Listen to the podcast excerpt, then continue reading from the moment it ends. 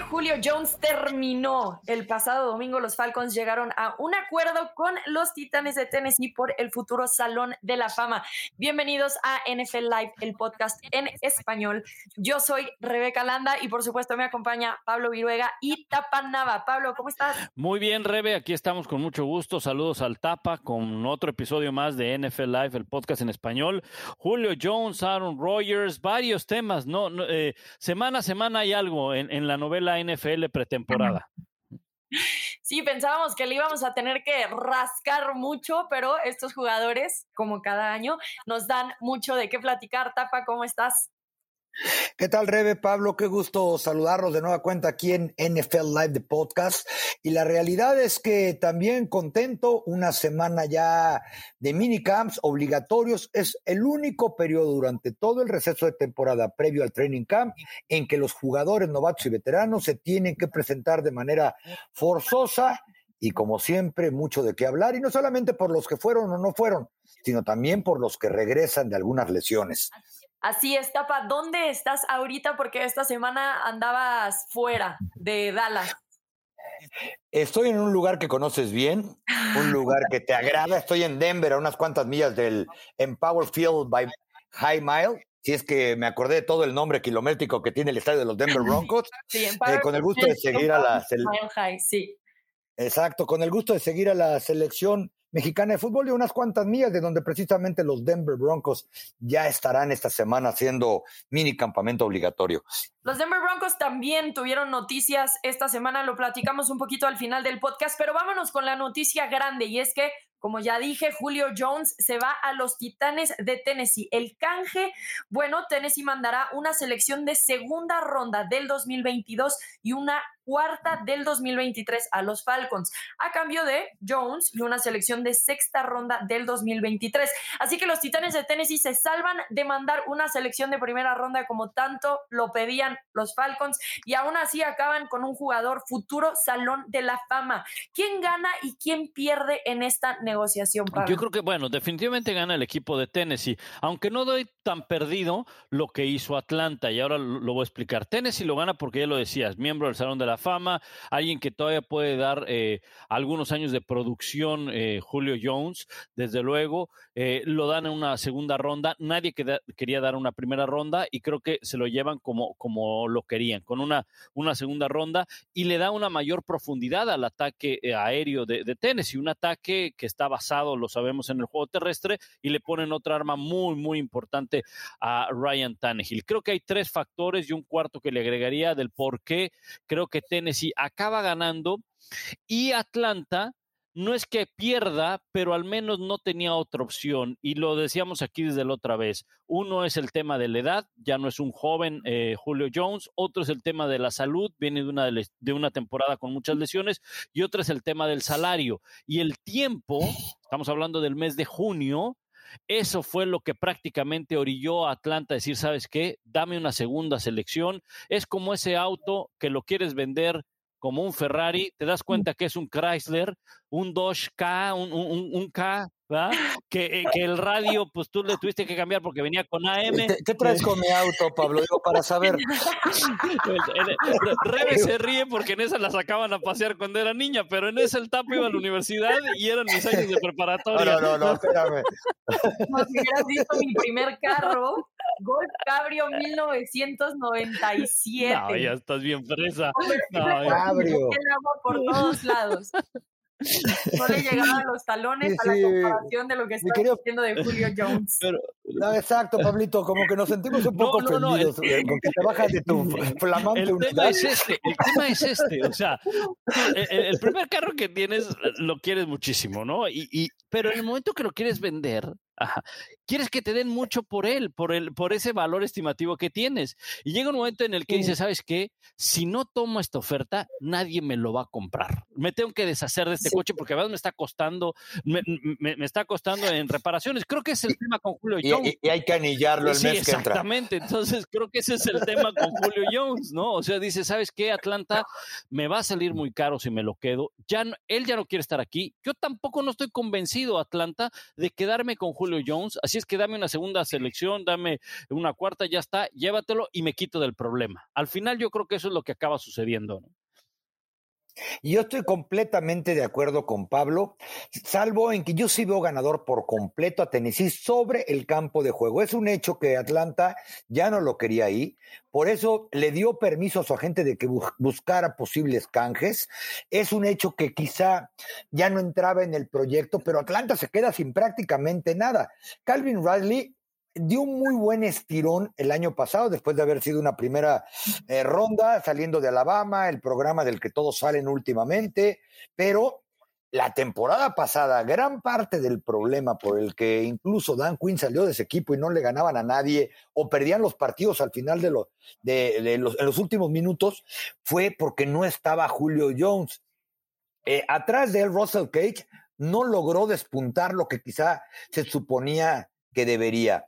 Eh, el ala cerrada nunca funcionó, no hay corredor. Entonces, ¿ahora qué tienes para Matt Ryan? Que tampoco es un coreback jovencito. Es decir, necesitaba de Julio pero ya no lo podían traer. Después de todo lo, lo que hubo, eh, eh, siguiendo con este tipo de comparaciones que hace Pablo, pues bueno, el año pasado lo anillaron a Julio Jones y pensaron que ya no les había quedado como nuevo. Véndelo ahorita que todavía por lo menos sale de la casa rodando, ¿no? Eh, Tennessee, en cambio, ya ni siquiera necesita Julio Jones, creo yo, para ser su receptor número uno. ella Brown viene de una temporada espectacular en la de que a pesar de que no pasan casi el balón, porque todos sabemos que Derrick Henry es la pieza central de la ofensiva, superó las mil yardas y la superó a pesar de que Corey Davis, quien tampoco ya no va a estar en el equipo, el otro receptor abierto porque se fue en la agencia libre, también rondó las mil yardas. Y si a eso le sumas un receptor que quizá, reitero, no va a tener la presión de que o cachas tú balones o no le ganamos a nadie, porque ese sigue siendo Derrick Henry, con otro receptor de mil yardas, y los tres tienen cuerpos de alas defensivas quiero ver quiénes son los guapos de enfrente que los van a querer taclear o los van a querer cubrir. Y este equipo de Tennessee ya había reforzado en agencia libre la defensa, así que ahora esperemos que Ryan Tannehill aún tenga brazo vertical, porque hay muy buen ataque en, Tennessee. Sí, eh, concuerdo en que Tennessee gana necesariamente no concuerdo en que los Falcons pierden.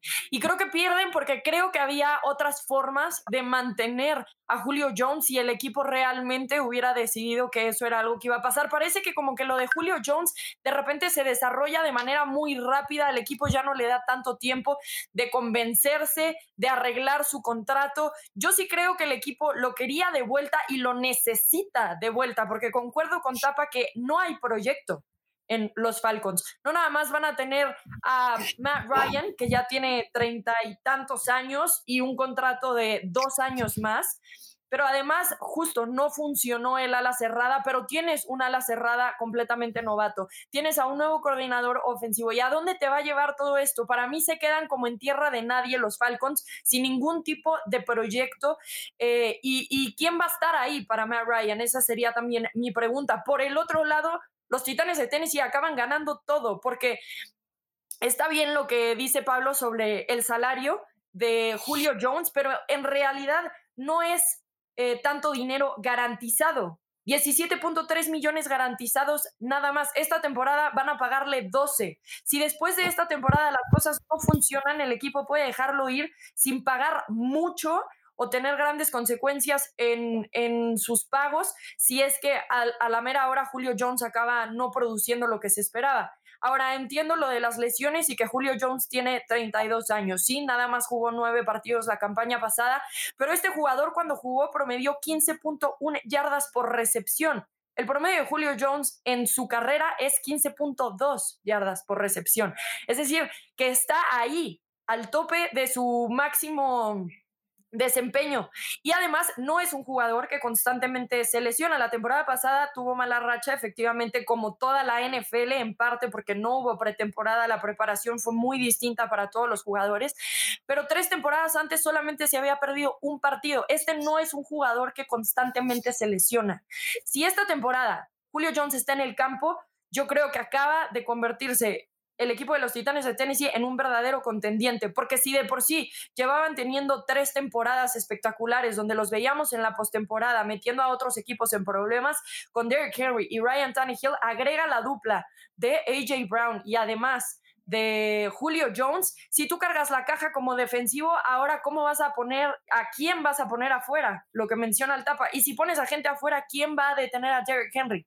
Esta se acaba de volver una verdadera pesadilla para cualquier equipo defensivo de la NFL. Sí, de acuerdo, ¿eh? de, acuerdo con, todo lo que explica eh, Rebe, de manera muy, muy atinada, Tapa. Y, yo, yo nada más, la única interrogante que yo creo que todos tenemos por, por, por lo que vimos el año pasado con Tennessee es su defensiva.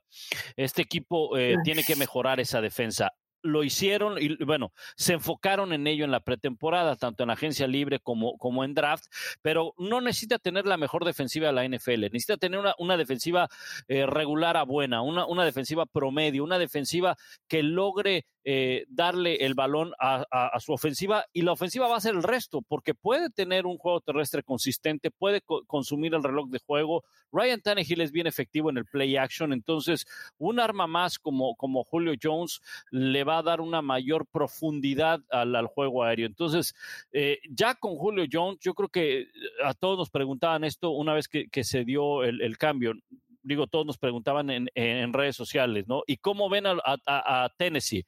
Yo, yo, lo mencioné, si este equipo logra mejorar la defensa, es candidato en la, en la conferencia americana, sin duda. ¿eh?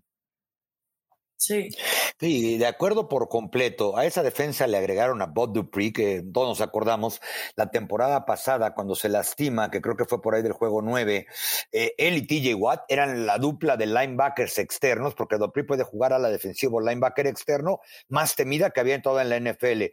Luego traen en el draft en primera ronda a Caleb Farley, que de no ser porque trae una lesión en el hombro, probablemente hubiera sido el primer esquinero reclutado antes de JC Horn o de Patrick Surtain, esa defensa da un brinco de calidad interesante.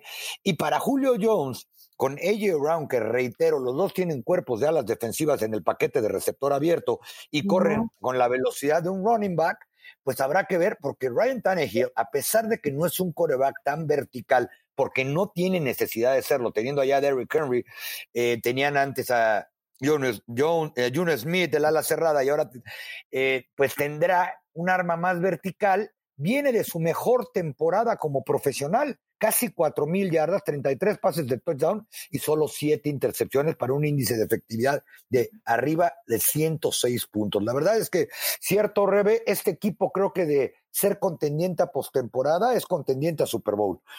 Sin duda. Y veremos también nada más qué tanto le afecta a los Titanes perder a su coordinador ofensivo Arthur Smith. Pero bueno, con tantas armas no veo a un coordinador ofensivo que no pueda tener éxito. Y bueno, no nada más nosotros creemos que pueden llegar al Super Bowl. Evidentemente Tennessee también lo cree y por eso decidió pagar lo que pagó, ir además a cazar a Julio Jones. Muy bien, bueno, Julio Jones es uno de los jugadores que no se había presentado en las actividades organizadas de equipo, justamente porque quería fuera. Hay otro jugador que quiere fuera y tampoco se ha presentado. Nueve equipos de la NFL comienzan sus minicampamentos mandatorios de tres días esta semana, con el resto de los equipos iniciando la próxima, a excepción de las Águilas de Filadelfia, que decidieron no tener un minicampamento. Algunos equipos ya han estado trabajando en estas actividades organizadas de equipo, pero esta realmente va a ser la primera vez que muchos de los equipos ven a sus veteranos regresar o no. Y es que es oficial, Aaron Rodgers no se presentó al minicampamento obligatorio de los empacadores que empezó esta mañana, martes a las 8.30. El jugador más valioso de la NFL no se ha presentado con su equipo y oficialmente podemos decir, caballeros, que es un holdout. Sí, sí, sin duda. Y, y además, perdón, Pablo, este, esto ya le empieza a costar en la parte donde, según Jerry Jones, es la parte del hombre que más duele cuando te pegan la cartera, ¿no? Eh, que al final va a suceder lo que con todas las estrellas. El día que se presente, si se presenta, le van a perdonar el dinero, los casi 93 mil dólares que puede costarle no ir esta semana. Peor aún, lo que le puede costar es la poca credibilidad que le quedaba con sus compañeros en el vestidor, la poca credibilidad que quizá le pueda eh, quedar aún hasta entre una buena parte de sus aficionados. ¿A qué me refiero? ¿Qué más puede querer Aaron Rodgers que no sea control y seguir siendo el más egocéntrico de los jugadores de la NFL? Este es un equipo que ha estado en repetidas ocasiones de juego de campeonato de conferencia. Este es un equipo que tiene probablemente uno de los tres mejores receptores que hay en la NFL Davante Adams. Aaron Rodgers terminó la temporada pasada diciendo, si no fuera porque ahora sí tuve corredor, Aaron Jones, yo no sé si seguiría siendo el MVP de la liga, eh, por fin me dan un ataque terrestre y empujó mucho para que los Packers le dieran nuevo contrato a Aaron Jones. Eh, ¿Qué hace el equipo de Green Bay? Trata de mejorar la defensa vía draft y vía agencia libre para tratar de ganar el siguiente juego, que es el del boleto al Super Bowl, porque contra San Francisco y la semana, eh, la, perdón, la temporada pasada en, en, en, los playoffs, lo que se les cayó fue la defensa. Sí, contra, contra Tampa Bay, precisamente una vez más en una final de, conferencia. Fíjate que sí, no representa casi nada, los 93 mil 85 dólares que va a dejar de ganar eh, Aaron Rodgers por estos tres días de minicampamento obligatorio, pues realmente pues es como quitarle un pelo, pelo a un gato, ¿no? Y sí podría incrementarse esa cifra en su cartera si no se presenta a unos eh, un bono por, por el workout y, demás, pero eso se tendría que definir hasta el campamento de entrenamiento que arranca el 27 de, de julio. lo más eh, doloroso, creo yo, para los fanáticos, para Green Bay, para el propio Aaron Rodgers, no es tanto la cartera, es dónde queda la posición del líder de Aaron Rodgers. ¿Qué más puede pedir Aaron Rodgers? ¿Qué más quiere Aaron Rodgers si está en un equipo que por años consecutivos llegó a final de conferencia? Este es un deporte en equipo, no depende de solamente de un coreback, por muy bueno que sea Aaron Rodgers, porque no hay duda, es uno de los mejores, sino el que el mejor o como lo quieran, es uno de los mejores en la en la NFL y probablemente o no muy probablemente, quizá Green Bay no estaría hasta esa instancia de final de conferencia con la sin la presencia de, Aaron Rodgers, eso, eso lo sabemos. Pero el equipo tiene que ver también cómo reforzar otras áreas. Y una de las principales era la defensiva. Y tiene que reforzarlo de esa manera. No necesariamente se tiene que seleccionar o contratar por capricho. Se tiene que seleccionar o contratar por necesidad. Y una de las principales necesidades que tenía el equipo o que tiene Green Bay es la defensiva. ¿A dónde quiere ir Aaron Rodgers? ¿A un equipo donde pueda pelear un Super Bowl? Fuera de Green Bay no hay y los que pueden pelear Super Bowl ya tienen coreback. Denver era el destino de Aaron Rodgers. Denver le pones a Aaron Rodgers y tampoco es un finalista, no es un candidato a Super Bowl. Entonces, muy ¿en serio? Yo sí pongo mucho en duda eso. Yo no creo, no creo porque no tiene los receptores que, que, tiene, que tiene Denver no los tiene en Green Bay. El staff de cocheo que tiene, o al menos Matt LaFleur, que ha hecho un muy buen trabajo con Green Bay, no creo que, eh, que, lo pueda desarrollar. Además, estamos hablando de que llegaría en este momento a, a Denver. El momento en el que tuvo que haber llegado, creo yo, era en el draft. Y no es así. Entonces, para mí Green Bay es un equipo que le ha faltado un partido para meterse al, Super Bowl, un partido nada más, y Green Bay se pone en un plan de diva que además muchos de los algunos algunos veteranos yo no sé si estén tan contentos con esta con esta decisión de, de Aaron Rodgers, al menos algunos exjugadores no lo están, ¿eh? Claro, a mí sí me brinca mucho y estoy segura que a los jugadores igual concuerdo con ustedes, que este acaba siendo un tema que sí afecta al vestidor. Y más cuando estás tan cerca de llegar a un Super Bowl, la actitud es muy importante para uno de los líderes del equipo, que es como, hey, estamos a un paso, vamos a ponernos las pilas para que ese paso se elimine y sí acabemos en el Super Bowl, porque hemos estado a nada. Y más bien en este caso, él está pensando en él y únicamente en él y lo que él quiere. No va a suceder lo que Aaron Rodgers está pidiendo, que se vayan los directivos del equipo. Este es un equipo que además debemos recordar no tiene dueños y entonces esas decisiones vienen mucho más difíciles y son mucho más tardadas para un equipo que no hay una cabeza clara de quién tome esas decisiones o que sea mediador entre estas personas y trate de resolver un tema que evidentemente tiene que ver muchísimo con el ego. Eh, Sí creo que hay equipos a los que Aaron Rodgers estaría dispuesto a irse. Denver sigue siendo uno de ellos, en mi opinión. Sí creo que Denver está a nada de ser un contendiente. Realmente está nada más a un coreback de ser un contendiente, porque tiene una defensiva calibre Super Bowl, tiene receptores jóvenes, tiene receptores digamos, veteranos con muy buena calidad, que sí, efectivamente no vimos la temporada pasada por lesiones, pero sí hay suficientes armas, me parece, para que Aaron Rodgers trabaje. Ahora la duda es qué tanto están dispuestos a pagar los equipos por Aaron Rodgers, porque los Broncos de Denver estaban dispuestos a ir por Deshaun Watson, pero estaban pidiendo demasiado para que el coreback saliera y entonces más allá de las demandas, los Broncos deciden retirarse del trato. Lo que pueden pedir por Aaron Rodgers podía ser estratosférico y sí veo muy difícil entonces que el equipo lo acabe canjeando o que cualquier equipo a estas alturas tenga el capital para ir por el cambio, más allá de si lo quieren o no, si Aaron Rodgers está dispuesto a irse a otro equipo eh, con posibilidades de llegar al Super Bowl. Ahora, ahora Sí, sí. Ah, ahora, el tema, el, el, tema de, eh, de, Denver, como tú dices, eh, Rebe tiene una muy buena defensiva. Más allá de que si puede o no, porque es un tema subjetivo, ¿no? Es, es, es una proyección, ¿verdad? Eh, yo creo que sea Denver o sea cualquier otro equipo, el equipo se va a descapitalizar. O sea, va a tener que dar a sus, a, sus mejores jugadores. Vamos a poner el ejemplo de Denver, que los conoces muy bien, Rebe. Baron Rogers. ¿A quién tendrían que dar? ¿A, a, no, a, todo, mundo. Tienes que entregar un paquete con tus receptores eh, titulares o tus promesas, un Jerry Judy, un KJ Hamler, además eh, selecciones de primera ronda sin duda, posiblemente algún defensivo fuerte. O sea, sí acaba llegando entonces Aaron Rodgers a un equipo que ahorita parece muy lindo, pero cuando llegue va a estar desmantelado. Exactamente. Y yo agregaría otra cosa. Eh, bueno, yo ahí sí difiero y qué buen tema puso Rebe sobre la mesa este de que si Denver está Aaron Rodgers de ser candidato a Super Bowl. Yo pongo en tela de juicio la defensa. Esta defensa de Denver no es la que tenían los Broncos cuando fueron campeones con Peyton Manning. Eh, esa defensiva de los Broncos de, de campeonato es una de las cinco o seis mejores que han disputado un Super Bowl. Es, la temporada anterior había sido la mejor de la liga. John Elway voltea y dice, Peyton Manning está libre, libre por completo, que no es el caso de Aaron Rodgers. Es decir, no vamos a tener que soltar la casa, ni mi perro, ni probablemente mi auto para que me lo, para que me lo suelten. A, a Peyton Manning le avisaron en Indianápolis que iban con un proyecto joven encabezado por Andrew Locke y él se fue como agente libre y firmó. No les costó deshacerse de ni piezas defensivas ni piezas ofensivas.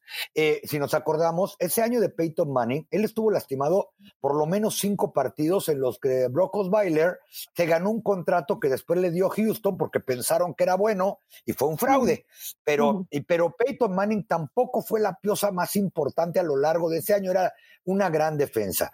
Eh, este Denver de hoy eh, además de que puede ser que le digan, bueno, pues está muy bien, échame a Courtney Sutherland y entonces a ver con quién, a quién le avienta pases Aaron Rodgers. La defensa tampoco es la misma.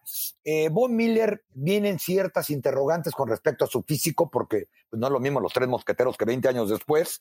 Entonces, yo sí veo complicado que a Denver lo convierta en un candidato natural, porque aparte tendrían que pasar en esa división sobre Kansas, por lo menos, si no es que los Chargers, en la, sobre Buffalo en la conferencia americana. Es decir, e, e, sería bien interesante y por supuesto que los hace mejores, siempre y cuando tampoco venga un vestidor como el de Denver a partirlo en pedacitos como ya tiene el de Green Bay que también ese sería otro tema. O sea, yo sé que Aaron Rodgers es el jugador más valioso de la liga. Más allá de si puedo pagar o no puedo pagar porque se venga este jugador a mi vestidor, lo quiero en mi vestidor.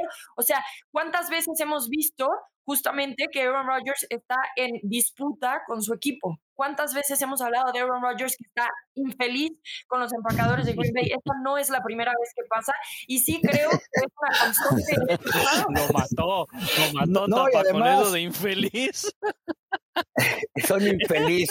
Este, no, y además de todo eso que estamos agregando, la verdad ¿Ustedes no creen que si ya algún equipo realmente considerara de me traigo a Aaron Rodgers, le suelto a tal, tal y tal y les empeño eh, pues al hijo que acabo de bautizar y el mi draft del 2038, etcétera, etcétera, no lo hubieran hecho ya? ¿Ustedes creen que Green Bay no se quiere quitar esa bronca de encima? Eh, porque les está ocasionando, y Pablo lo dijo claramente, eh, cuando dice, a ver, ¿qué dice el capitán defensivo? ¿Qué dicen los coordinadores defensivos? Quizá el coordinador ofensivo dice, mira, yo calladito me veo más bonito porque mal que bien, gracias a él nuestra ofensiva mueve el balón. Entonces yo, ¿por qué me meto en bronca? Matt LeFleur es un hecho que ya no es su amigo y eso que él lo puso ahí. Eh, y lo decían todos los jugadores de Green Bay, que eh, le decían en los viejos tiempos, no sé si los nuevos se atrevan, la diva. Obviamente él no se enteraba porque como me lo dijo un jugador que vive cerca de mi casa, dice, se llega a enterar y ya no jugabas en Denver, ¿no? O sea, no tiene buena fama. Y tú lo acabas de decir, Rebe, ¿tú crees que después de que saben que hacen feliz a los vestidores, pues la verdad es que yo creo que por eso nadie le ha dicho, a ver, ahora sí ya vamos a ponernos serios, ¿qué quieren por él? Porque ya se hubiera ido. Si un equipo cree que está un coreback de ser campeón del Super Bowl, lo necesitaba tener ya en esta semana de minicamps. oye, Rebe, te, pregunto algo. A ver, tú, tú que eh, conoces bien, trabajas ahí y escribes para, para los Broncos de Denver y estás en constante eh, contacto con ellos. Eh, ¿Tú ves a Aaron Rodgers con los Broncos de Denver para bien en el tema de, de, la reconstrucción que quiere hacer el equipo? ¿O preferirías, desde tu punto de vista, decir, sabes qué, sí, o sea, la joya Aaron Rodgers me llama la atención, ¿no? O sea, sí, dámelo, pero a cambio de qué? O sea, a cambio de, deshacer todo lo que vengo trabajando. Eh, porque John Elway, le, vino un capricho a John Elway de necesito un coreback para recordar o, para volver a hacer lo que hizo Peyton Manning. Y entonces anduvo dando golpes de, eh, de borracho en cantina, trajo a Joe Flaco y trajo a no sé quién y no sé quién. Y después como que dijo, a ver, yo no tengo que ser el gerente general, me voy a quitar esa etiqueta, eh, que alguien más contrate, que alguien más se haga cargo de eso, y como que empezaron a reconstruir. Si traen a Aaron Rodgers, ¿tú cómo lo ves? ¿Tú prefieres un Aaron Rodgers ahí o prefieres mejor con esta seguir con esta reconstrucción? Porque no deja de ser un, un problemita Aaron Rodgers, ¿eh? Pues a ver, creo que parte de lo que mencionas de que John Elway se salió y entonces llega mm, George Payton y todo esto, me parece que es porque el equipo ha reconocido que necesitan hacer las cosas de manera distinta a como las han hecho anteriormente. Creo que para los Broncos de Denver todo depende del precio. ¿Qué es lo que van a pedir? Porque con Deshaun Watson era eh, el caso, ¿no? Este es el paquete que te estamos ofreciendo, ¿lo quieres o no lo quieres? Porque no estamos dispuestos a sacrificar tanto que nos quedemos sin nada a cambio de un coreback que a la mera hora no va a funcionar si no tiene armas en el campo. Creo que por ahí van a ir eh, los Broncos de Denver. Sé que están interesados en Aaron Rodgers, no es, no es algo que han descartado, pero simplemente depende de te, qué tanto pidan los empacadores. Ahora, hasta el momento yo sé que los empacadores no han contestado el teléfono no están dispuestos a hablar con jugadores ni equipos acerca de la salida de Aaron Rodgers. Para ellos, Aaron Rodgers regresa. Ahora, mi pregunta en este caso sería qué tanto está dispuesto a apretar. Y creo que nos vamos a dar cuenta una vez que llegue julio 27, porque ahí es cuando empieza el campamento de entrenamiento, ahí es donde sí le va a pegar en serio en la cartera a Aaron Rodgers. Ahorita, ya lo hemos dicho antes, es como cambio, de moneditas, la feria, como decimos los del norte, lo que está pagando o lo que está perdiendo, pero para julio 27 ahí es donde realmente nos vamos a dar cuenta qué tanto está dispuesto a perder Aaron Rodgers. Y posiblemente para ese entonces el equipo también se dé cuenta qué tan dispuesto está. Si para ese entonces Aaron Rodgers no se presenta y empieza realmente a amenazar o se empieza a ver que esa amenaza que hizo de retirarse en caso de que no lo canjeen, entonces para ese entonces el equipo puede también bajar su, su exigencia lo que están dispuestos a cobrar por Aaron Rodgers. Y en ese momento las cosas pueden cambiar para toda la NFL. Podrían haber equipos que entren en esta situación, incluyendo a los Broncos de Denver. Sí creo que los Broncos de Denver están dispuestos, por ejemplo, a dejar ir a un jugador de eh, defensivo de alto calibre. Sí veo al equipo diciendo, bueno, llévate a uno de mis linieros defensivos fuertes que están del lado opuesto a Von Miller, si me traes a Aaron Rodgers y te doy una selección de primera ronda. Sí veo eso pasando si es que los Packers bajan su costo porque se den cuenta de que Aaron Rodgers definitivamente no va a regresar. No, y si en ese 27 de julio también por fin dice Green Bay, ok, ¿quién da más por él? Vamos, vamos, ya nos vamos a deshacer de él, no lo queremos más aquí, ha deteriorado la imagen del equipo, bla, bla, bla, bla, bla, bla.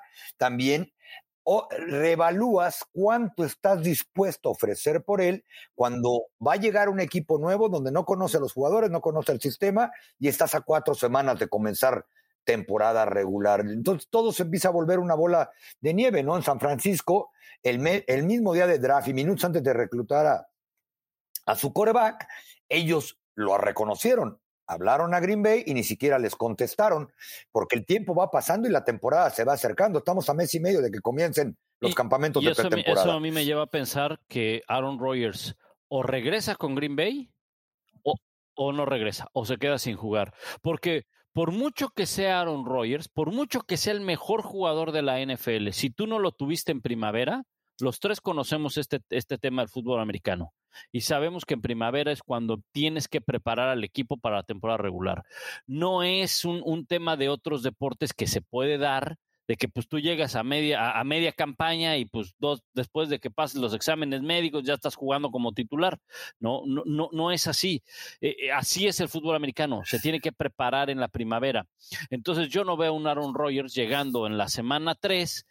¿Qué creen? Ya quiero jugar y Green Bay diga, no, pues ya, ya te cambiamos y, y, a ver qué valiente lo va a tomar en la semana 3, semana 4, después de que no hizo la, la pretemporada con su equipo, ¿no? Entonces, no, y después de lo grillo que es, olvídate de la pretemporada, también llegas ahí y dice Big Fan yo con los Broncos va a decir yo qué culpa tengo, ¿no? Entonces, conforme avanza el tiempo, yo veo solo dos posibilidades. O regresa con Green Bay, o le baja su orgullo, ajá, o se queda sin jugar. Sí. Sin duda. Bueno, esto pasó igualito cuando Brett Favre decidió saltarse los entrenamientos de temporada baja, dejando que Rodgers tomara las repeticiones de titular y así entonces fuera evaluado. Es exactamente lo que va a pasar ahora, ahora con Jordan Love. Y esta novela se va a acabar por ahí, si es que llega a acabarse, pero va a llegar a su punto más alto en julio. Eh, justamente cuando empiecen estos campamentos de entrenamiento. Ahí será la prueba de fuego para realmente ver si Rodgers está listo para incendiar al equipo. Otro de los equipos que ya empezó con el mini campamento son los Bucaneros de Tampa Bay, actuales campeones del Super Bowl. Y bueno, esta será entonces la primera vez que Tom Brady tiene una pretemporada con este equipo, aunque ya les dio un Super Bowl. Así es Tom Brady. Eh, la temporada pasada inició para ellos como un desarrollo en proceso. Todos lo veíamos en la banca sufriendo. Podemos decir efectivamente que esta temporada no va a ser el caso, no va a haber esos dolores del crecimiento. ¿Qué se puede esperar entonces de los Tampa Bay Buccaneers? Que tenemos que decirlo, Tom Brady no va a estar tanto tiempo en el campo, aunque ya vi fotografías de los entrenamientos esta mañana y sí estaba lanzando, pero Bruce Arians ya dijo que lo va a utilizar más como entrenador, recordando que viene de una operación de rodilla. No, y además de que viene de ser campeón, donde todo chiflar y cantar, que le regresaron a sus 22 titulares, bueno, 21 y 22 con él, que ganaron el Super Bowl de manera dominante sobre los Kansas City Chiefs, que acaban de darle eh, un aumento de salario a Bruce Arian, que acaban de darle extensión eh, contractual al gerente general, donde todo es Wonderland. El único lugar más feliz sobre la tierra en este momento es Disneyland, arriba de, de Tampa Bay. Entonces, este equipo es el favorito inmediato, pero también hay que reconocer, traen una presión arriba de los hombros porque ahora tú lo acabas de decir, Rebe, ya no son dolores de crecimiento, ya no es déjeme ver en cómo entra en proceso después de 20 años en el mismo equipo. Este club de Tampa Bay está obligado a ganar y repetir el Super Bowl o va a ser un fracaso como Es muy importante lo que comentas no se confunda, no es Brady el que tiene la presión, yo lo veo así. Brady yo creo que ya no, no, necesita demostrar nada, no, no necesita ganar nada más. Lo dijiste muy bien, Tapa, el equipo de Tampa Bay, todos como equipo ahí sí, porque mantuviste a los 22, hiciste eh, unos eh, grandes movimientos en la agencia libre para poner a Woodwin como jugador franquicia, para mantener a uno, para retener a otro. Hubo otros que aceptaron un salario más corto, Antonio Brown, lo que sea. Pero bueno, el equipo está completo, completo. Entonces está la responsabilidad, si le quieren llamar así, la presión, si lo quieren llamar así, de repetir, porque equipos en los cuales se les fueron algunos otros jugadores, lograron repetir. Yo lo veo de esa manera y para mí yo creo que no hay un otro gran favorito en la NFL para ser campeón que partiendo por Tampa Bay. Ni siquiera Kansas City, ¿eh? Ni siquiera Kansas City, porque estás hablando de un equipo de Tampa Bay que tiene a sus titulares, que va a tener todo un año completo, ya lo decías, eh, Rebe, el año pasado no hubo pretemporada con coach y con coreback nuevo, bueno, el caso de coreback nuevo con, con, con Tom Brady, con adiciones y demás y lo que lograron hacer. Entonces, si ahora todo el año está completo, si están en la pretemporada, pues por lo menos deben de repetir lo que hicieron en la campaña anterior. Entonces, sí veo un equipo favorito, sí veo un equipo también, por mucho que estén todos contentos de que fueron campeones y demás y todo eso, pues va a llegar un momento en que la presión va a decir, bueno, lo pueden repetir, ¿no? Porque, pues, si están todos otra vez, ¿cuál sería el problema, no? Sí, creo que la presión sí existe, pero al mismo tiempo no podemos hablar de que los fanáticos, que generalmente son los que exigen de Tampa Bay, sean ese tipo de fanáticos, me explico, no, están acostumbrados a ganar. Yo sí tengo la les dijiste luces. La verdad, Tapa, o sea, el estadio ni siquiera se llenaba de la cantidad de derrotas y cantidad de temporadas que llevaban con marca perdedora. Creo que aunque sí hay exigencia por parte en general de la NFL, al mismo tiempo yo sí podría decir, bueno, este equipo le dio algo muy grande a esta comunidad y no veo a esta comunidad siendo una de esas que exige un Super Bowl de manera inmediata o linchando a Bruce Arians, a Tom Brady por no Dani, se llenaba el estadio que metieron un barco pirata, ¿no? Quizá que con un quizá con quizá con, quizá con otra victoria del Super Bowl ya cambien a una trajinera para que le metan más asientos. Y no quiero y no quiero ponerle en la llaga, pero lo que este equipo perdedor por tradición entre comillas, ha ganado dos Super Bowls. Los Dallas Cowboys no han ganado ni uno, no han llegado ni a ni siquiera una final de conferencia. Y ellos ya ganaron el Super Bowl de la temporada 2003 y de la, de la temporada 2020. Así de fácil. O sea, más bien los Cowboys tienen la presión igual que siempre, Tapa. No, no, los Cowboys, ya, ya yo creo que ya hasta se pasó la presión, ya es así como, chale otra vez. O sea, los Cowboys viven, bajo, fácil, ¿no? los Cowboys viven bajo presión, porque como no ganan, pues siempre es presión, ¿no? Sí. Obvio. Y todas las temporadas es esta es la temporada. Y, esta es la temporada. y hablando de los boys, el que es increíble, lo he visto entrenar, no me lo han platicado, es Doug Prescott. Un tipo que, se, que se suponía no iba a estar ni para el arranque de esta temporada después de que sufrió fractura de pierna y una dislocación terrible de tobillo derecho y ya está entrenando parejo con sus compañeros. Lo único que hacen por precaución, no porque él no pueda ejecutar es no meterlo en 11 contra 11 cuando va a haber este contacto, porque no quieren que alguien le vaya a rodar en el tobillo y pudiera haber algún problema. Pero ya no tiene ninguna limitación de movimiento y le bajó todavía milésimas de segundo a las 40 yardas. Ayer corrió las 40 yardas por una apuesta benéfica, o sea, para recaudar fondos en la lucha contra el cáncer de mama, contra un jugador de, de hockey que le cantó un tiro porque decía que era más rápido que Prescott. Dijo Prescott, con, una sola pierna te gano, carnal. Y le ganó el día de ayer. Y este, después de lo que vimos cuando se fracturó en la semana 5 de temporada regular, créanme, es un tipo que se prepara y, y, es un líder, a pesar de que la gente que lo ve de afuera, ya cada quien tendrá su opinión de cómo juega, si es bueno, malo o regular o si merece lo que le pagaron. Pero de que es un líder en ese equipo, lo es.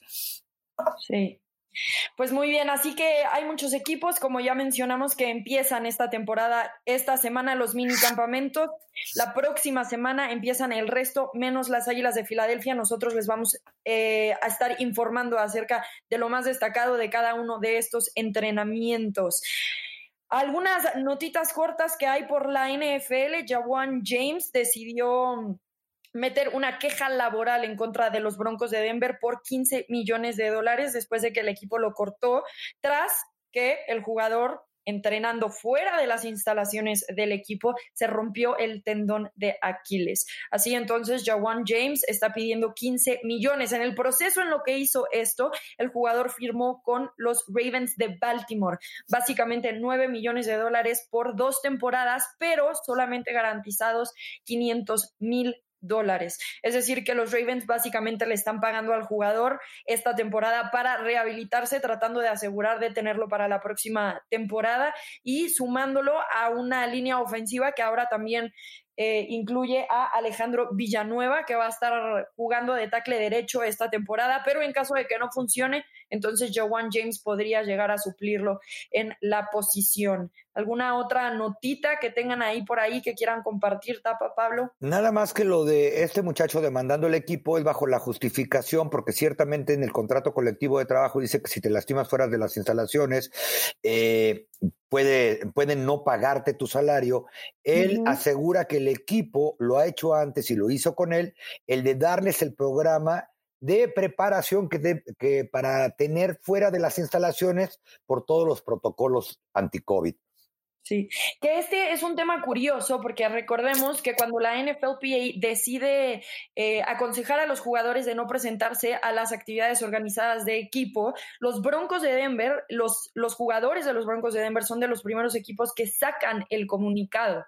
El equipo no se ve obligado justamente porque se le denomina a esta lesión una lesión de no fútbol, simplemente porque no se da dentro de las instalaciones del equipo. Ahora, yo creo que esa cortesía, digámoslo así, simplemente porque no están obligados a hacerlo, pueden extendérsela a algunos jugadores y el equipo decirle hacerlo. Pero Joan James firmó en el 2019 por 51 millones de dólares, jugó nada más tres partidos, después del 2020 decidió no jugar por eh, COVID-19 y ahora en el 2021 decidió no presentarse a las actividades organizadas de equipo. Así que puedo entender la decisión del equipo de decidir liberar a este jugador, dado que en los tres años que estaría ya estaba, ya estaba dando de qué hablar, ya dio tema. Eh, 51 millones de dólares y que a la mera hora nada más juegues tres partidos en tres años, me parece excesivo también del jugador. Así que bueno, por lo pronto él ya tiene equipo para el 2021 y 2022, aunque esta próxima temporada no la acabe jugando. Veamos entonces cómo se va desarrollando este proceso entre la NFLPA, la NFL y Estaba echando chacota y la fiaca.